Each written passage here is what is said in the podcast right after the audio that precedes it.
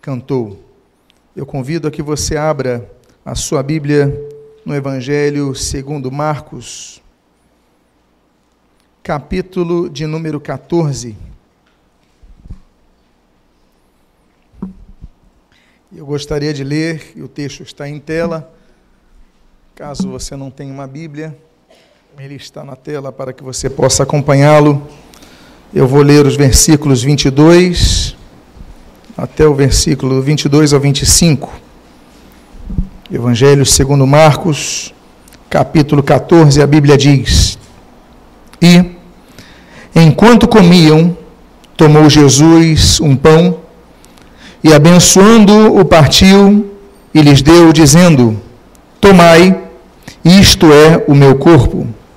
A seguir, Tomou Jesus um cálice e, tendo dado graças, o deu aos seus discípulos e todos beberam dele.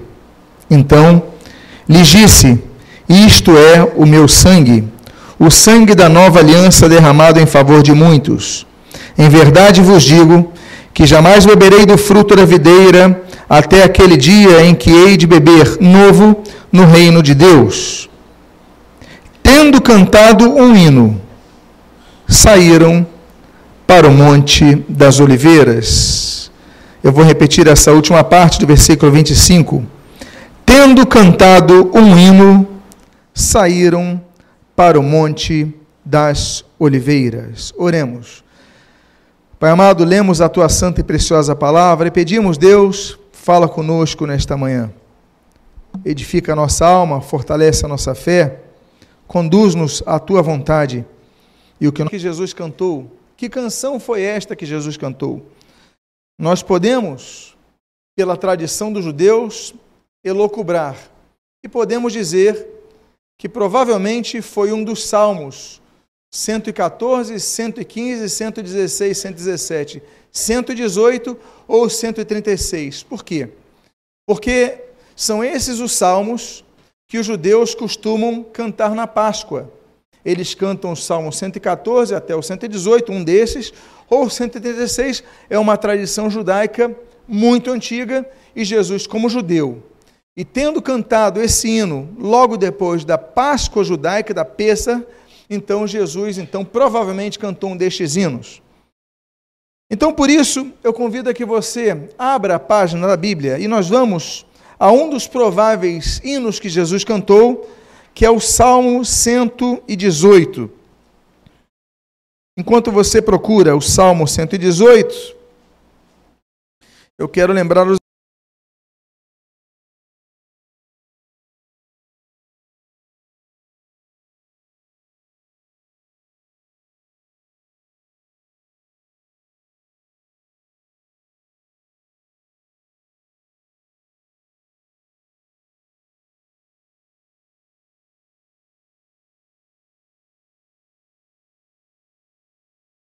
chama Salmos, que é uma tradução baseada numa tradução grega do Antigo Testamento, chamada Septuaginta, por volta do século 200, do século II a.C., que, em vez de traduzir terrilim, louvores, traduziu psalmoi.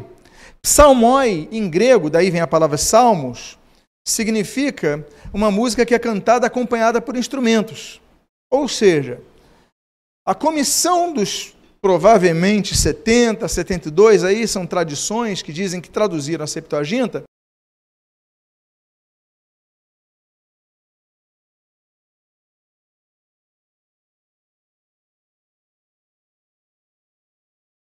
por instrumentos.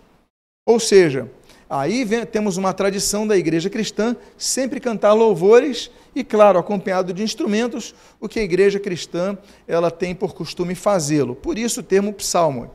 São 150 salmos, né? nós sabemos que é o livro mais longo da Bíblia, mais extenso da Bíblia, tem 150 capítulos. E sendo que a maioria deles é escrita por Davi, tanto é que geralmente nós falamos, quando temos dúvidas, salmos de Davi, por quê? Dos 150, 70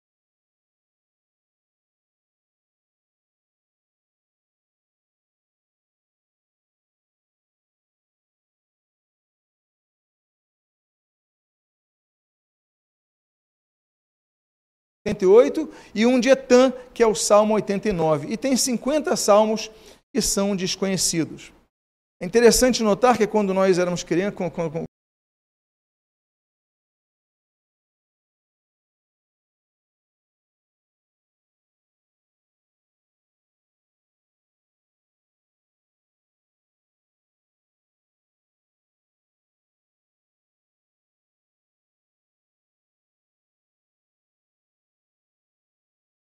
ele só aparece na Bíblia 28 vezes. Apenas 28 vezes.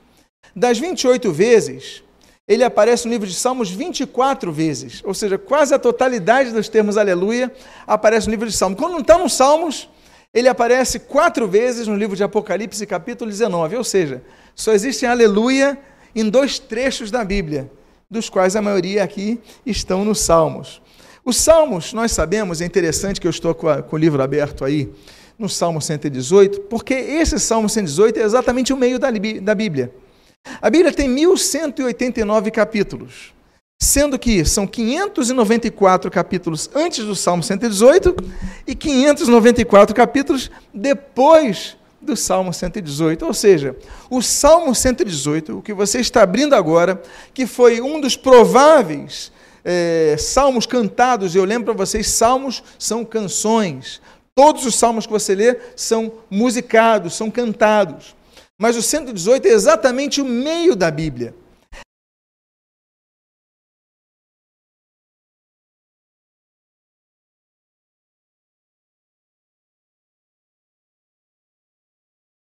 E o capítulo mais curto da Bíblia é o Salmo 117, que tem apenas dois versículos. Portanto, o livro do o Salmo 118, ele não está apenas na metade da Bíblia, mas ele está no meio entre o mais extenso e o mais curto Salmos da Bíblia. Você já abriu então a sua Bíblia no livro de Salmos? Já encontrou o livro dos Salmos?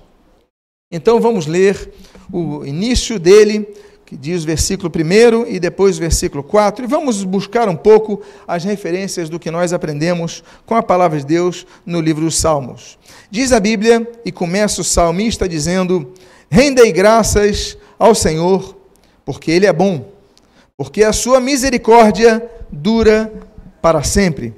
Digam, pois, os que temem ao Senhor, sim, a sua misericórdia dura para sempre. Quem aqui teme ao Senhor? O temor ao Senhor é o princípio da sabedoria. Temer não é ter medo. Temer é amar tanto alguém que você tem medo de entristecer essa pessoa. Então é algo mais profundo que o medo. Você não tem medo de Deus, você vai além disso, você teme ao Senhor. E esse é o princípio da sabedoria. Por você temer ao Senhor e a Bíblia dizer: aquele que teme ao Senhor, diga, a sua misericórdia dura para sempre. Podemos repetir essa frase?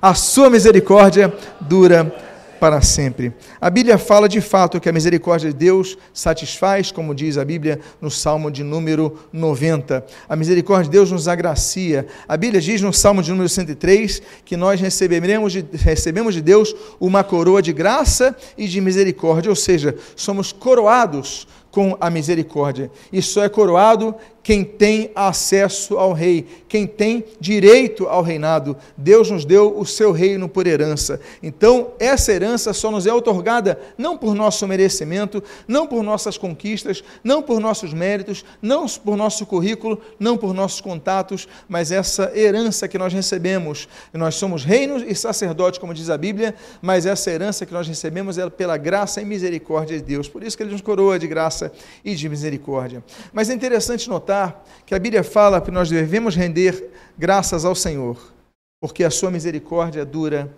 para sempre. A palavra misericórdia, ela é híbrida. Há um hibridismo nesse termo, porque porque a palavra misericórdia, ela une duas expressões em idiomas diferentes. Ela usa uma expressão latina e ela usa uma expressão grega. A expressão latina é misere, Daí vem a palavra miséria, miserável. Alguém que depende totalmente de outros para sobreviver. Ele está numa situação de miséria. Ele não tem condições de se alimentar se não depender de outro. Ele não tem condições de se vestir se não depender de outro. Ele não tem condições de morar em algum lugar se não depender de outro. O miserável, ele não tem apenas nada, ele não, ele não deixa de ter algo, mas ele depende totalmente de outro para viver. Isso é ser miserável.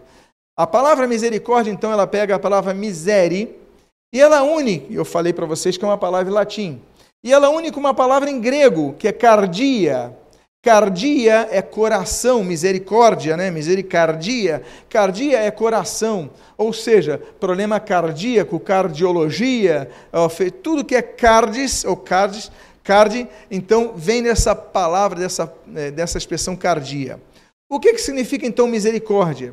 Significa que Deus tem misericórdia, é que o coração de Deus, a cardia de Deus, se inclina à nossa miséria. Talvez por isso seja a palavra mais próxima ao que o português é muito feliz em dizer, a palavra compadecer, compadecimento. A palavra compadecimento, aí sim, é, vem de duas expressões latinas, mas são muito parecidas com o português. Compadecer, padecer ou sofrer com aquela pessoa. Quando a Bíblia diz então que Deus é o Deus de misericórdia, nós devemos render graças a Ele, significa que nós devemos render graças por quê? Porque o coração de Deus se inclina à nossa miséria. O coração de Deus se inclina, ele sente, ele se compadece das nossas dificuldades. Ele sabe o nosso sofrimento. Ele sabe a nossa miséria, ele sabe aquilo que nós precisamos para viver. Ele sabe as nossas dificuldades financeiras, mas ele sabe as nossas dificuldades emo emocionais, ele sabe as nossas dificuldades uh, acadêmicas, ele sabe das nossas dificuldades profissionais, ele sabe das nossas dificuldades relacionais, ele conhece todas as nossas dificuldades e o coração dele se aproxima a nós por isso.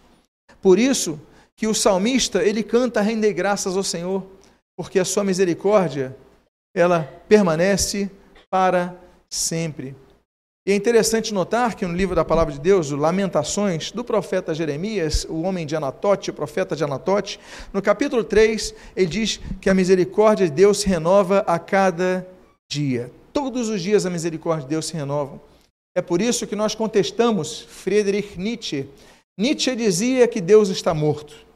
Deus gerou a criação, efetuou a criação, mas a abandonou. Não tem mais relação nenhuma com a sua criação. Nietzsche enlouqueceu, terminou seus dias conversando com cavalos. Ele não tinha noção daquilo que ele aprendeu quando novo, quando na igreja luterana, educado pelos seus pais, preparado para ser um pastor e depois se tornou um grande inimigo da fé, mas ele não entendia que as misericórdias de Deus se renovam a cada dia. É por isso que a cada dia nós damos graças a Deus. Nós damos graças a Deus quando nos alimentamos, Senhor, obrigado pela comida. Nós damos graças a Deus quando, quando, nós compramos algo, algum bem, uma roupa, um carro, um imóvel. Nós agradecemos a Deus. Deus, obrigado porque és tu quem nos dás. És tu que nos permites ter, és tu que nos dás energia ao nosso corpo, ao nosso físico, és tu que nos energia ao nosso, ao nosso cérebro, o bombeamento de sangue, ali a atividade, os neurônios é, intensos na nossa atividade cerebral, o raciocínio, a lógica, a percepção, a análise. Senhor, muito obrigado porque tudo isso tu nos dás, tu nos capacitas. Então nós damos graças ao Senhor. Eu acho muito bonito esse provável hino que Jesus cantou, daqueles que eu mencionei, os irmãos, do 114 ao 118 e também o 136, eu quero dizer para vocês uma coisa: esse salmo nos ensina a começar agradecendo ao Senhor. A primeira coisa que esse salmo faz é render graças ao Senhor, porque Ele é bom, porque a sua misericórdia dura para sempre. Dê graças a Deus agora, agradeça a Deus por algo que Deus te fez, Deus te deu nesse momento. Aí nós vamos para o texto do versículo 5 até o versículo 6, quando a Bíblia diz: Em meio à tribulação invoquei o Senhor, e o Senhor me ouviu e me deu folga. O Senhor está comigo, não temerei. Que me poderá fazer o homem? Deus ouve o nosso clamor em meio da tribulação. Jesus canta esse hino segue para o Monte das Oliveiras e tudo começa a mudar. A história começa a mudar. Por quê? Jesus vai ser preso. Aquele Pedro que naquele jardim ele vai cortar a orelha daquele jovem chamado Malco. Logo depois ele vai negar três vezes seguidas que é discípulo de Jesus.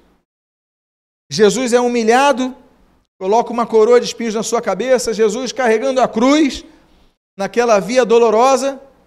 Logo depois ele vai ter a ajuda de um homem chamado Simão de Cirene, do norte da África, para carregar a cruz. Mas ele ali humilhado, e nós temos três mulheres e um jovem João ali junto à cruz. Onde estão os dez outros discípulos que sobraram? Onde estavam aqueles dez grandes homens, eloquentes homens, corajosos homens que pregavam, que batizavam, que expulsavam demônios? Onde estavam quando Jesus foi crucificado? Sim, tudo mudou depois dessa canção. Eles dão graças a Deus, nós damos graças a Deus. Mas depois o texto nos mostra que vem a tribulação.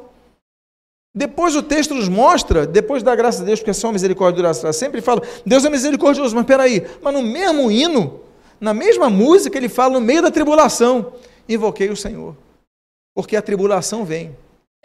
A diferença é que o Senhor continua conosco, mas a tribulação vem, no meio da tribulação. A Bíblia diz que Deus nos leva ao deserto para nos humilhar. Isso está em Deuteronômio, capítulo de número 8. A Bíblia diz no Salmo de número 11 que Deus prova o justo. Nota bene, a Bíblia não diz que Deus prova o injusto. A Bíblia diz que Deus prova o justo, assim como provou Jó, assim como provou aos discípulos, assim como Deus prova a cada um de nós, Deus prova o justo. Ah, Senhor, por que eu estou passando por essa prova? Porque você está procurando agir com justiça. Então não pense você que há uma troca que você negocia com Deus, olha, eu procuro ter uma vida boa, eu não vou ter problemas. Deus não é uma maquininha de refrigerante que você coloca a nota e sai um refrigerante gelado. Não, Deus não é uma, uma máquina de trocas. Deus tem um propósito para a nossa vida. Deus prova o justo. E se eu falei que isso está no Salmo 11, em Provérbios 27, Deus, a Bíblia diz: Deus prova o nosso coração. Por quê? Porque nós praticamos justiça, mas é no momento da dificuldade que nós revelamos onde está o nosso coração. Eu acho muito bonito esse texto, que a Bíblia diz assim: Olha, eu invoquei o Senhor e o Senhor me ouviu e me deu folga. Meus amados irmãos, Salmo de número 6 diz que a oração é a chave para que se abram as portas. A oração é o nosso canal direto com Deus. A Bíblia diz no, no livro do profeta Isaías, o filho de Amós, a Bíblia diz no capítulo 38 que a oração traz cura, pode trazer cura, como foi com o rei Ezequias. A Bíblia diz no supracitado capítulo que Ezequias ora ao Senhor, ele está doente, ele está num quadro de morte, ele vai morrer, e ele ora ao Senhor, e Deus responde através do profeta Isaías: Olha, eu vou te dar mais 15 anos de vida. E ele acrescenta a sua vida 15 anos. É interessante que Deus especifica, especifica a data, o tempo, o prazo, 15 anos a mais eu vou te dar. Deus prolonga a vida desse homem, por quê? Porque ele orou. A Bíblia diz que, por exemplo, as orações, Deus revela os seus segredos, como em Jeremias capítulo 33. A Bíblia diz, como nós lemos ali em, em Jonas capítulo 2, que Deus ouve as nossas orações, até mesmo quando nós estamos no lugar escondido de todos como aquele homem, o Jonas, estava dentro do ventre de um grande peixe, mas ele invocou o Senhor e o Senhor o ouviu. Deus não invoca apenas, não ouve apenas orações que nós fazemos na igreja. Deus ouve orações que você faz na sua cama com o seu travesseiro molhado de choro. Deus ouve as suas orações quando você está num ônibus lotado. Deus ouve a sua oração quando você está sozinho. Deus é um Deus que ouve as nossas orações. Mas a Bíblia diz que Deus ouviu e deu socorro. Aí nos lembramos de Salmo, do Salmo, não, perdão, de Atos capítulo número 16 quando Paulo e Silas estavam ali naquela cidade grega de Filipos, e ali clamaram ao Senhor e Deus trouxe libertação a eles. Meus amados, nós devemos aprender a clamar ao Senhor e confiar nele, que ele vai trazer libertação no tempo certo. O fato é que nós devemos aprender a orar sem cessar, como a Bíblia diz em 1 Tessalonicenses capítulo 5. Não é orar em todo o tempo sem falar com as pessoas, não, não vou falar contigo que estou orando, não. É manter espírito de oração, e você toda hora está orando. Você não precisa parar no meio do centro da cidade, no Rio de Janeiro, na Avenida Rio Branco, dobrar seu joelho, fazer assim com suas mãos e orar, não é isso. É estar em espírito de oração, orar constantemente. Você está no trajeto da sua casa, no, dirigindo o seu carro, no meio da sua condução, no meio da sua faculdade, no meio do seu trabalho, você está em espírito de oração, orando ao Senhor. Isso é orar continuamente, orar sem cessar. Deus é um Deus que nos ouve, ainda que nós estejamos sendo provados. A Bíblia diz em Tiago capítulo 1, versículo 12, olha, feliz o homem que, que, que, que persevera na aprovação, porque quando aprovado receberá a coroa da vida. Ou seja, esse texto de Tiago, ele diz que nós devemos perseverar na aprovação. Não é fácil. Não é fácil perseverar mas a Bíblia nos ensina a perseverarmos. É por isso que em Lucas capítulo 18, Jesus, utilizando aquele exemplo, aquela viúva diante daquele juiz, ele fala: Isso daí é para vocês aprenderem a perseverar em oração. Porque nós oramos e desistimos. Nós oramos, Deus não responde, nós desistimos. Eu volto a dizer, eu, eu, mencionar o exemplo da máquina de refrigerante. Você coloca a nota na máquina de refrigerante, o que, que você está esperando receber? Um refrigerante gelado, não é isso? Mas se o refrigerante não descer, o que, que você faz? O que, que você faz e não deveria fazer? Eu vou facilitar para você. Você começa a tratar com carinho aquela máquina, não é verdade? Não, você começa a empurrar a máquina, você começa a bater na máquina. Por quê? Porque você teve uma expectativa essa expectativa não foi suprida. Deus não é uma maquininha que faz trocas contigo. Deus tem o tempo certo para todas as coisas, como diz Eclesiastes, capítulo número 3. Há tempo, um tempo determinado para todas as coisas debaixo do céu. Há um tempo determinado para a resposta. Existem três tipos de resposta que Deus dá. Três tipos de resposta que Deus pode dar às nossas orações. Deus pode, por exemplo, nos responder com um sim de imediato, como foi o caso de Elias no Monte Carmelo, como nós lemos ali em 1 Reis, capítulo 18. Ele clamou ao Senhor, desceu fogo do céu sobre aquele altar de doze pedras no Carmelo, e Deus ali respondeu sim de imediato. Deus pode responder não, também de imediato. Nos lembramos, por exemplo, do filho de Davi. Davi orou pelo seu filho, o fruto do seu adultério estava ali, aquela criança padecendo, doente, Davi jejua, Davi se separa, Davi clama ao Senhor para a cura daquela criança e a criança morre. Deus também responde não. E existe uma terceira resposta. E a terceira resposta é aguarde, espera nós devemos aprender a esperar a resposta de Deus. O fato é que nós devemos sempre clamar ao Senhor e pedir ao Senhor. Por quê? Porque Ele é bom e porque as suas misericórdias duram para sempre. Outra coisa que nós aprendemos nesse, nesse belo capítulo central da Bíblia, o capítulo no centro da Bíblia, nós lemos ali no início do versículo número 7, quando a Bíblia diz: O Senhor está o quê? O Senhor está comigo entre os que me ajudam.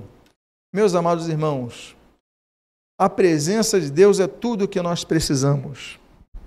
A Bíblia diz, no livro de Gênesis, capítulo 3, que Adão e Eva andavam na presença de Deus. A Bíblia diz, em Gênesis, capítulo 4, que Caim procurou fugir da presença de Deus. A Bíblia diz em Gênesis, no capítulo número 5, que Enoque, ele andava tanto na presença de Deus que Deus levou para si, andou Enoque com Deus. Olha que texto maravilhoso. Aí a Bíblia chega e no livro de Gênesis mesmo, capítulo 17, ele fala com Abraão, dizendo o seguinte: Abraão, anda na minha presença. Quando Deus envia Israel ao deserto, como a Bíblia diz em Deuteronômio capítulo 8, a Bíblia menciona no livro de Êxodo, capítulo 13, o seguinte: que acompanhava Israel no deserto uma coluna de fumaça durante o dia e uma coluna de fogo durante a noite. Ou seja, ainda que no deserto eles passando, a presença de Deus estava sempre e continuamente com ele. É por isso que o salmista, no Salmo 139, ele diz: Onde me ausentarei da tua presença? Para onde fugirei da tua face? Não temos para onde fugir. E glória a Deus por isso, porque a presença de Deus está ao nosso lado. Deus, ele escreve naquele salmo belíssimo que todos conhecem, o Salmo 23, que o Senhor é meu pastor e nada me faltará. Por quê? Porque esse pastor está junto às suas ovelhas. É o que a Bíblia então menciona no Evangelho de João, capítulo 10. Eu sou o bom pastor. Jesus falando sobre si. Jesus é o bom pastor e está sempre ao nosso lado. E que nós precisamos de Deus é a sua presença. O Senhor está comigo. Agora, olha só que coisa interessante. Não se trata de uma percepção vertical, mas também horizontal. Por quê? o Senhor está comigo. Você então tem uma percepção inicial.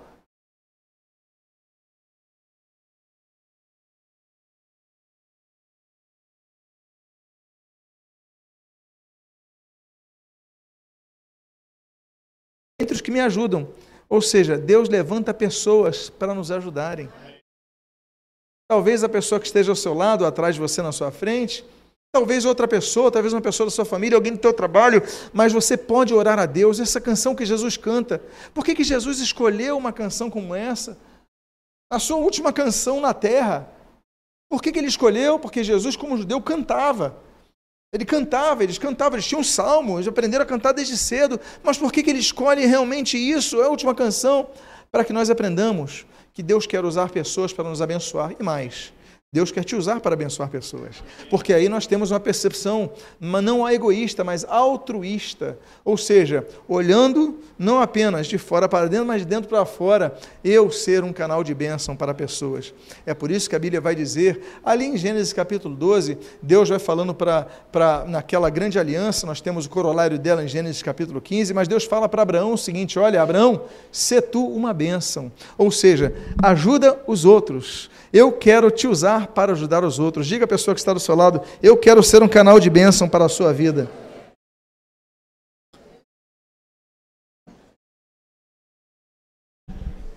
A Bíblia então continua nesse último hino que Jesus cantou. Melhor é buscar, perdão, versículo 8, versículo 9.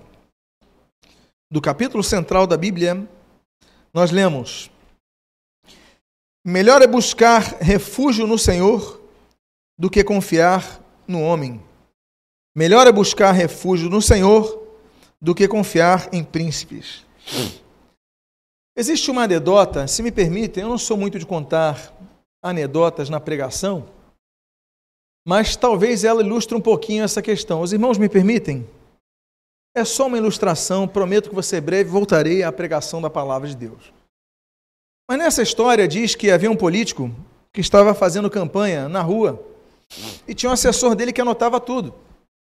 Ele passou por uma rua, uma pessoa falou: Ô oh, político, você é candidato tal? Sou. Olha, nós precisamos de um poste aqui. Com certeza, anota aí, assessor, um poste. Ele anotava no caderno. Aí passou para outro aqui tem um buraco, precisamos tampar o um buraco. Anota, assessor. E o assessor anotava no caderno. Ah, precisamos de, de um colégio aqui, uma escola, perdão, uma escola aqui. Ah, o assessor anotava ali, anotava a escola, fazer, criar uma escola, levantar uma escola. Ah, precisamos de, de aumento de salário. Né? E o assessor anotava tudo que o candidato, aquele cargo político, dizia ao assessor. O assessor, naturalmente, podia anotar tudo, ele tinha que dar atenção às pessoas, mas aquele assessor, ele era pago para isso. Depois de horas caminhando, acabou o caderno. Ele anotou tudo. Aquele assessor é muito bom, é uma pessoa muito competente muito qualificada para o seu cargo. E o assessor falou: Ô candidato, acabou o caderno. O que, que eu faço? Ele falou: joga fora e compra outro. Essa é uma anedota do nosso problema em confiar nas pessoas. A Bíblia diz que nós não podemos confiar nos príncipes, como o Salmo 146. A Bíblia diz, como no Salmo 44, nós não podemos confiar nas armas. Ou seja, na nossa própria capacidade de defender, defender-nos diante de tantos ataques, de tantas dificuldades. A gente acha que é forte e depois a gente vê que não é. A Bíblia diz que nós não devemos confiar, Salmo número 20, em carros ou em cavaleiros. Mas o texto talvez que mais nos fale de maneira mais intensa é o de Jeremias capítulo 17, versículo 5,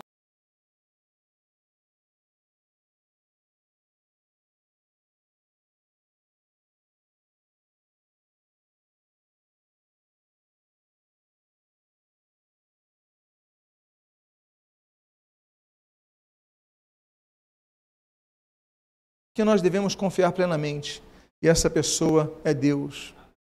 Você sabe o que eu acho mais interessante nesse versículo? Vocês lembram que no início, na introdução dessa mensagem, nós falamos que o Salmo 118 é o capítulo central da Bíblia. Que antes, do, nesses 1189 capítulos, temos 594 capítulos antes, 594 capítulos depois, no meio está o Salmo 119. Sabe o que eu acho mais interessante? É que o texto central do versículo do, do, da Bíblia, o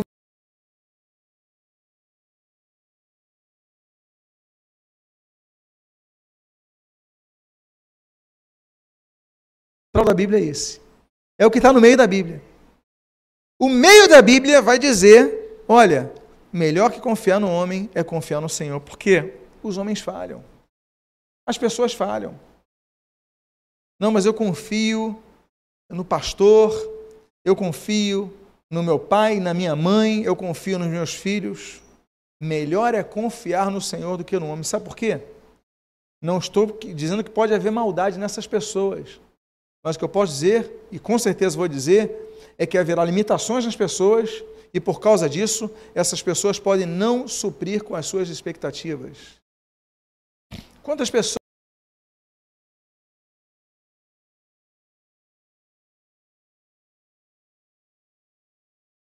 pessoas podiam oferecer a você?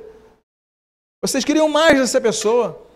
Vocês queriam mais, mas não foi, não foi, não conseguiu, não chegaram lá. Agora, além dessas, existem os que decepcionaram de fato, propositalmente a você. E aí? Como é que fica a sua vida? Há pessoas que, por causa de decepções com outras,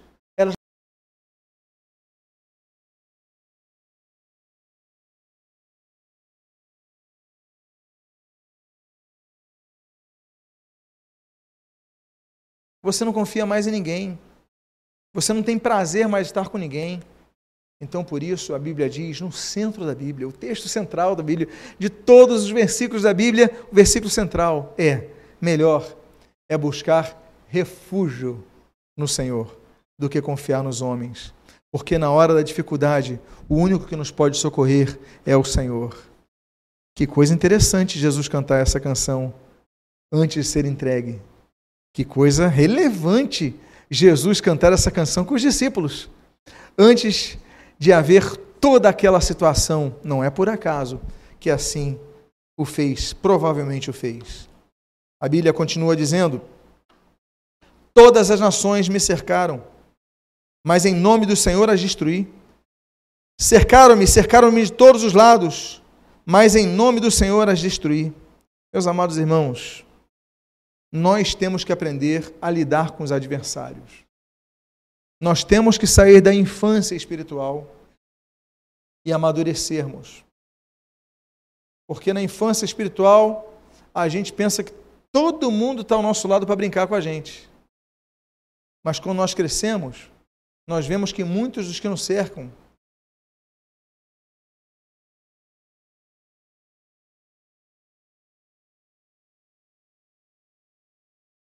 do diabo para a sua vida, para te desanimar, para te desviar, para te oferecer alternativas desse mundo. Para que servir ao Senhor? Para que ir na igreja? Para que isso?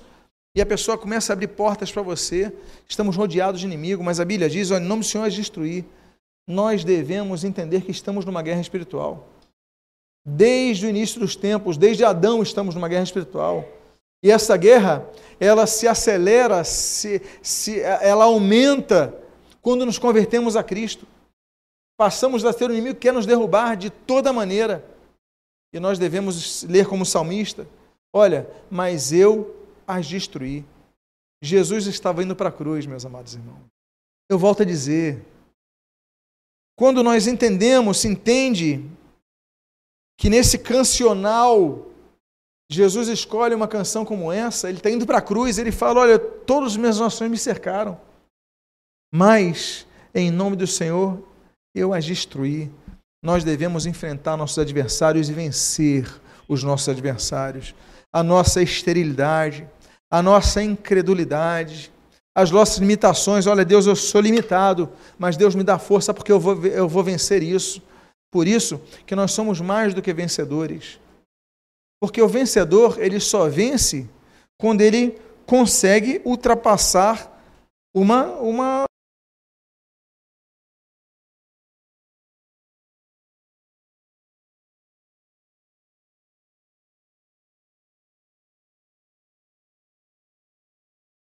Queremos lutar e entrar para vencer. Queremos vencer essa jornada, essa batalha. Aí o que acontece? Aí você fala: bom, mas eu vou entrar na batalha e Deus não vai permitir que eu receba um arranhão.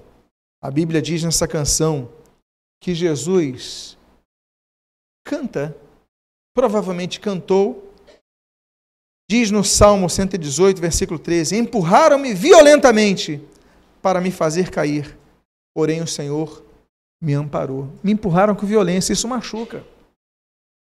Empurraram, a Bíblia não diz me empurraram. A Bíblia diz me empurraram violentamente. Ou seja, me deram empurrão para me fazer cair mesmo. Mas quando eu estava caindo, o Senhor me amparou. Isso é um grande consolo para cada um de nós, meus amados irmãos, porque tem pessoas que estão sendo usadas para nos fazer, nos levar a, ao chão. Pessoas que parecem que nasceram para nos desanimar. Pessoas que parecem que a nossa vida parou por causa dessas vidas. Não aceita isso não. Você fala em nome do Senhor, o Senhor me amparou. Me empurraram com violência, mas eu não vou desanimar, o Senhor me amparou. Diga à pessoa que está do seu lado: o Senhor vai te amparar para você não cair.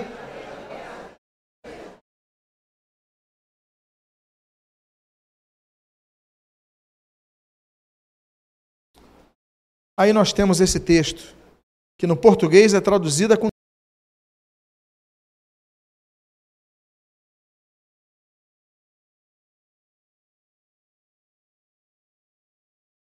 qual leio agora, diz: O Senhor me castigou severamente, mas não me entregou à morte. A Bíblia diz que Deus nos disciplina como a filhos. Deuteronômio capítulo 8, versículo 5 fala sobre isso. A Bíblia diz sobre o bem-aventurado homem a quem Deus disciplina.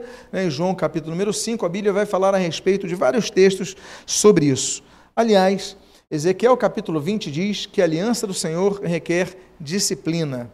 Ou seja, nós devemos trabalhar em disciplina. A Bíblia diz em Efésios, em João capítulo 15, que a igreja tem que ser disciplinada para se encontrar pura. Nós devemos enfrentar a disciplina. A Bíblia diz que os pais têm que disciplinar os filhos no temor ao Senhor para que não se desviem dele, Efésios capítulo 6. A disciplina, o castigo, o puxão de orelha são necessários. Muitas vezes nós só aprendemos assim: olha, eu duvido que alguém, eu duvido, pode haver uma exceção, mas eu duvido que alguém, quando criança, o pai e a mãe falou assim: vamos ao dentista fazer uma obturação. Eu duvido que a criança falou: oba, obrigado, papai, obrigado, mãe, que presente que. Será que você foi, um dessa, foi uma dessas exceções? Será que você foi uma das exceções quando os pais falaram assim: olha, para de brincar, para de ver televisão? E agora vamos estudar matemática. Aí você, poxa, o senhor leu meu pensamento. Será que você agiu assim? Não. Dificilmente. Dificilmente alguém aqui também que foi bem educado pelos seus pais não recebeu um castigo.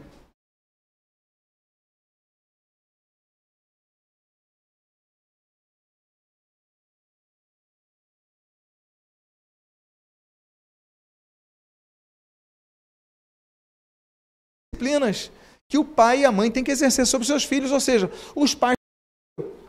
O filho tem que aprender a dizer sim para a disciplina dos pais e acatá-las. Esse é o processo educacional. Por isso que a gente fala assim: Fulano não é bem educado, Fulano é mal educado. Por quê? Porque não passou por esse processo. Não sabe se submeter, não sabe se limitar, não sabe se delimitar, não sabe seus limites. Tem hora que tem que se submeter ao não dos outros. Agora, Deus nos disciplina como a filhos. E por causa disso, por causa dessa disciplina, muitas vezes passamos por restrições para que ali sejamos provados. A Bíblia diz, como eu citei aqui, Deuteronômio capítulo 8, um capítulo importantíssimo nessa questão, Deus nos levou ao deserto a fim de nos humilhar, a fim de ver se de fato o amávamos. É na hora da dificuldade que nós demonstramos isso. Volto a dizer. Por que Jesus escolhe essa canção? Para se despedir musicalmente da humanidade, até o dia que nós retornemos a estar com Ele. Por quê? Porque Jesus estava indo para a cruz, porque os discípulos estavam indo para outros tipos de cruzes. Jesus já profetizara. A palavra de Deus já assim dissera. Se alguém, pois, quiser me seguir, negue-se a si mesmo. O que mais? Tome a sua cruz e então siga-me. Seguir Jesus é apenas o terceiro, a terceira etapa. A primeira, negar a si mesmo, disciplina. A segunda, tomar sua cruz, disciplina. A terceira é seguir. Seguir é mais. É, não, é de, não é fácil, mas é apenas a terceira parte de, uma, de um tripé que nós devemos ter. A Bíblia diz, na continuação do texto, no versículo 19, versículo 20: Abri-me as portas da justiça, entrarei por elas e renderei graças ao Senhor. Esta é a porta do Senhor, por elas entrarão os justos. Há vários tipos de porta. Há portas que Deus fecha, como em Gênesis capítulo 7, como a Bíblia diz, que Deus fecha as portas. O salmista ele fala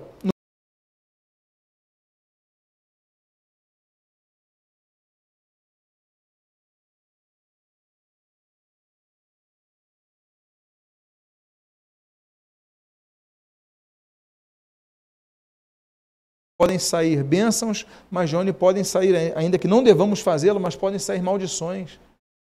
A boca traz vida e a boca traz morte. A boca destrói relacionamentos.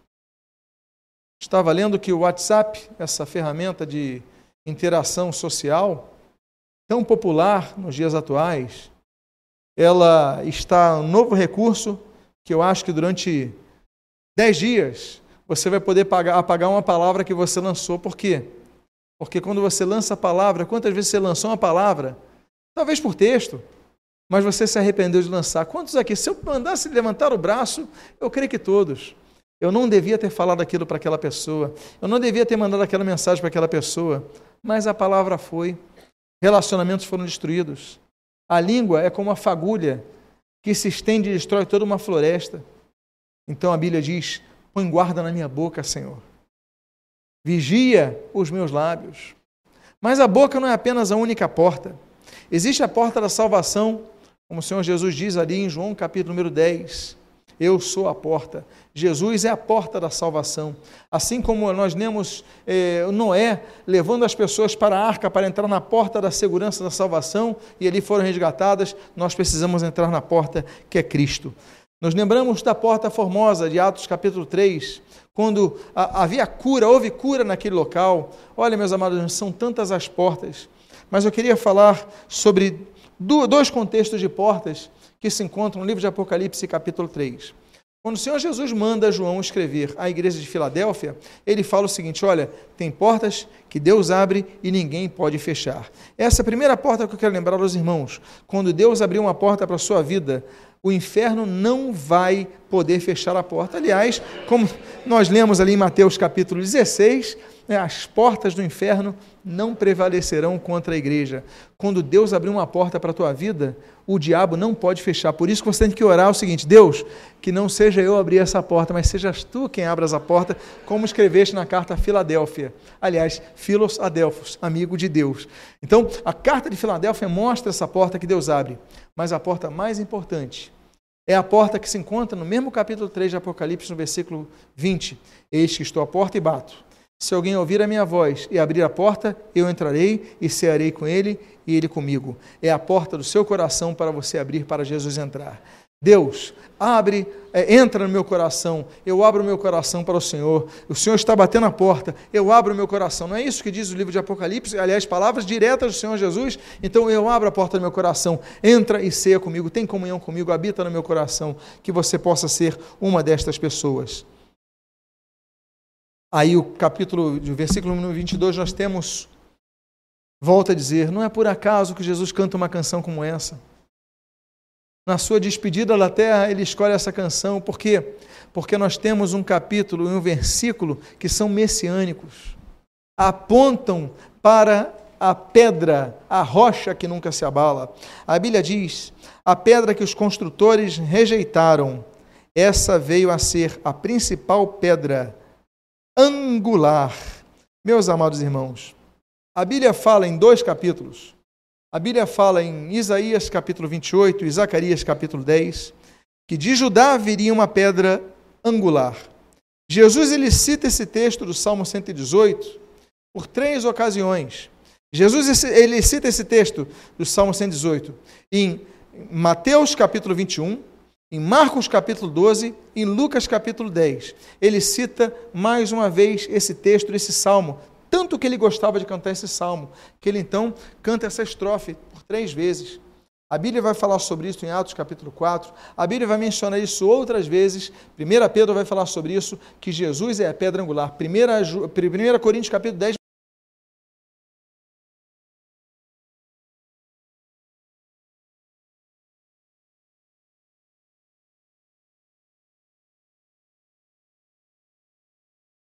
melhor do que eu a questão da pedra angular. Eles podem falar aqui, explicar é, de maneira teórica e técnica a respeito da importância da pedra angular, mas de leigo que sou, do pouco que sou, o que eu posso dizer é que sobre essa pedra as demais pedras se alicerçam. Temos a sapata, temos a pedra angular e vai se montando. É a pedra principal, em algumas versões, a pedra de esquina. Nós estivemos em Jerusalém algumas vezes e quando nós chegamos ali no Muro das Lamentações, sempre os guias param para mostrar: isso daqui é a pedra de esquina, olha ali o tamanho dessa pedra. Olha o tamanho da pedra esquina, é uma pedra maior que as outras, ela faz a quina principal, onde vai a qual vai suportando o peso da, da demais construção. A construção não começa no meio da parede da casa, começa numa esquina, num canto. Jesus é a pedra da esquina, Jesus é a pedra angular, Jesus é que dá ângulo. Ou seja, toda a nossa vida espiritual não está construída num pastor, Toda a nossa vida espiritual não está construída numa igreja, numa denominação. Toda a nossa vida espiritual não está construída em nossas amizades. A nossa vida espiritual está construída apenas na rocha, a rocha que nunca se abala, a rocha que é Jesus. Aí a Bíblia diz no versículo 14, versículo 15, versículo 24 o seguinte: O Senhor é a minha força e o meu cântico, porque ele me salvou nas tendas dos justos a voz de júbilo e de salvação. A destra do Senhor faz proezas. Este é o dia que o Senhor fez. Regozijemo-nos e alegremo-nos nele. O dia de traição. Foi esse dia que Jesus cantou. O dia que Judas estava na mesa comendo, vai botar a mão no prato, é o dia que ele falou: Esse é o dia que o Senhor nos deu nos alegremos e jubilemos nele, um dia da traição. Horas depois, Jesus está ali no Getsemane e aquele discípulo dele, que pregava, que batizava, que expulsava demônios, dá um beijo em Jesus. Amigo? E aí, o Senhor Jesus recebe o beijo. Ainda assim, ele cantou: esse é o dia que o Senhor nos deu.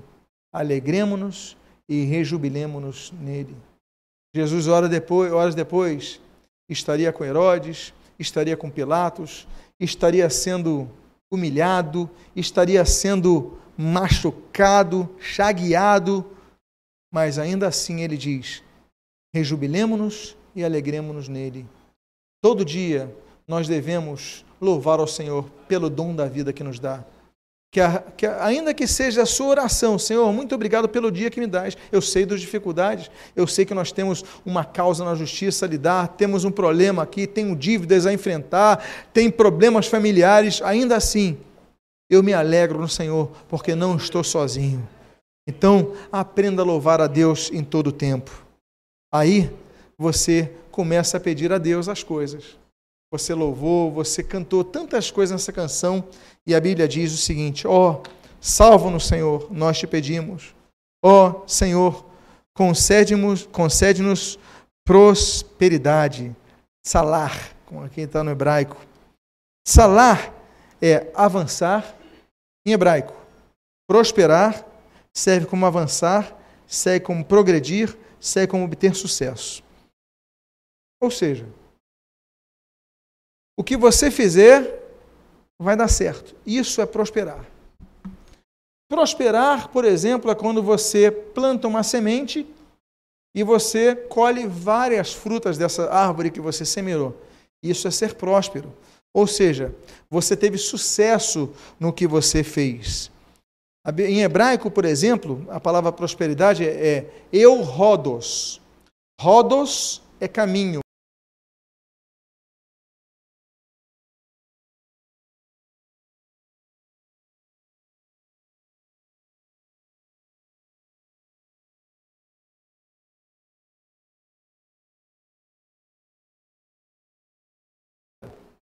Prospera em várias áreas da nossa vida. Prospera financeiramente? Prospera financeiramente, sim. Podemos não ser adeptos da teologia da prosperidade, mas cremos na teologia bíblica, sim. Tirando os exageros, existe a prosperidade financeira, sim. Existe a prosperidade de alma, como diz, por exemplo, a terceira carta de João, no versículo 2, capítulo 1, versículo 2. Existem vários tipos de prosperidade e ali ele diz: concede-nos, Senhor, prosperidade, ou seja, intervém para que meu caminho dê certo, intervém para que a minha semeadura dê certo, intervém para que meu empreendimento dê certo, me intervém para que a minha família dê certo, me intervém para que meu curso dê certo, intervém, prospera meu caminho, prospera minha vida. Existe prosperidade financeira, eu já citei para vocês. Já, a Bíblia fala explicitamente sobre prosperar pessoas financeiramente.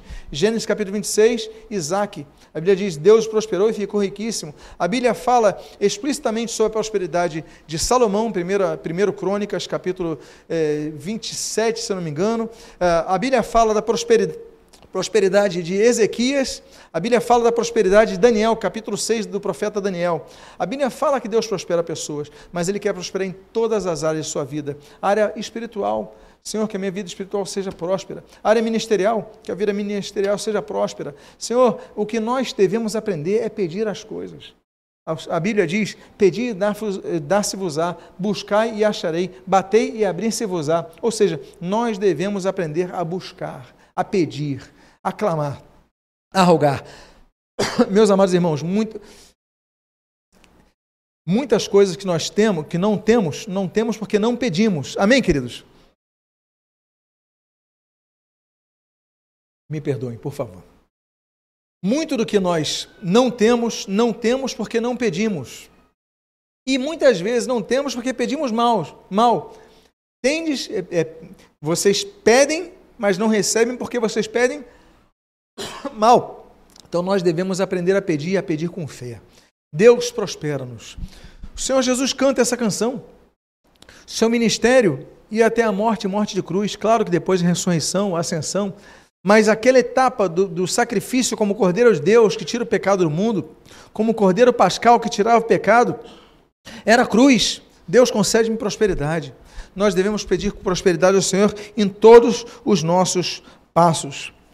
Amém, queridos? Assim como, por exemplo, nós lemos em, em 1 Crônicas, capítulo 21, 22, que Davi profetiza sobre Salomão, olha, que Deus te conceda prosperidade, para que ele pudesse construir o templo, para que você consiga construir algo na sua vida. Então, diga à pessoa que está do seu lado que Deus te conceda prosperidade. Diga à pessoa que está do seu lado.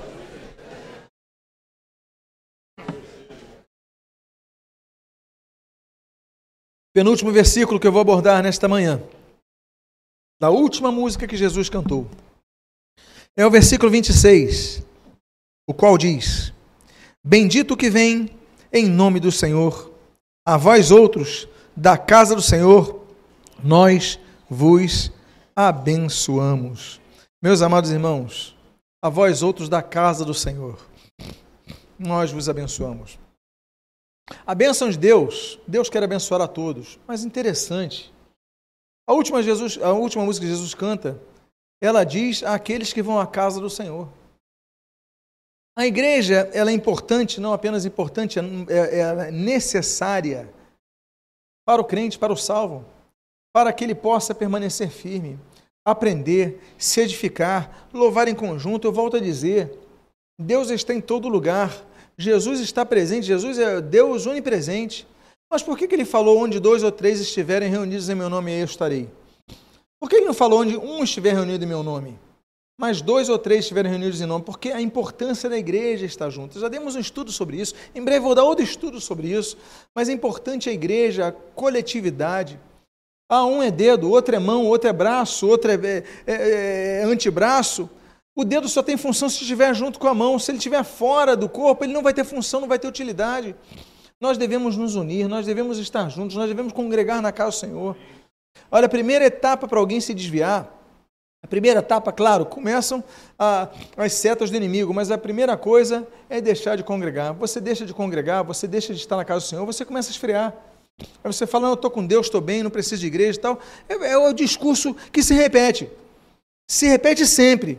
E você acaba desviado, frio na fé, sem crer em nada, só questionando as coisas, só polemizando, é fácil. Polemizar todo mundo sabe. Agora, congregar, ceder, aprender, somar, abençoar. Olha, vós outros da casa do Senhor, nós vos abençoamos. Então, nós somos um corpo e devemos congregar. E por fim, eu finalizo com o versículo 29, que você, quando lê-lo, você vai reparar que você já ouviu isso em algum lugar. O que, que diz o versículo 29? Rendei graças ao Senhor, porque Ele é bom, porque a sua misericórdia dura para sempre. Nós lemos isso antes? Nós lemos isso onde? No primeiro versículo. Assim como nós começamos, nós finalizamos. Nós começamos rendendo graças ao Senhor e reconhecemos que precisamos da Sua misericórdia. E Jesus encerra a sua canção, essa canção, dizendo: Eu já pedi, eu já falei da presença dele, eu já falei da importância da igreja, já falei de tantas coisas, da oração, da fé, da perseverança, tantas coisas a gente aprendeu nesse Salmo 118. Mas quando Jesus finaliza, ele finaliza cantando o início. Rendei graças ao Senhor, apesar de tudo isso. Olha, ele falou que vai nos disciplinar, o inimigo vai nos empurrar violentamente, mas o Senhor vai nos amparar, vamos passar por dificuldades, mas depois de tudo isso, ele volta ao mesmo texto que começou. Apesar de tudo isso, rendei graças ao Senhor, porque Ele é bom, porque a sua misericórdia. Vamos ficar de pé. Vamos agradecer ao Senhor. Jesus conclui como começou. Nós devemos começar a nossa vida e concluir a nossa vida rendendo graças ao Senhor, porque Ele é porque a sua misericórdia para sempre.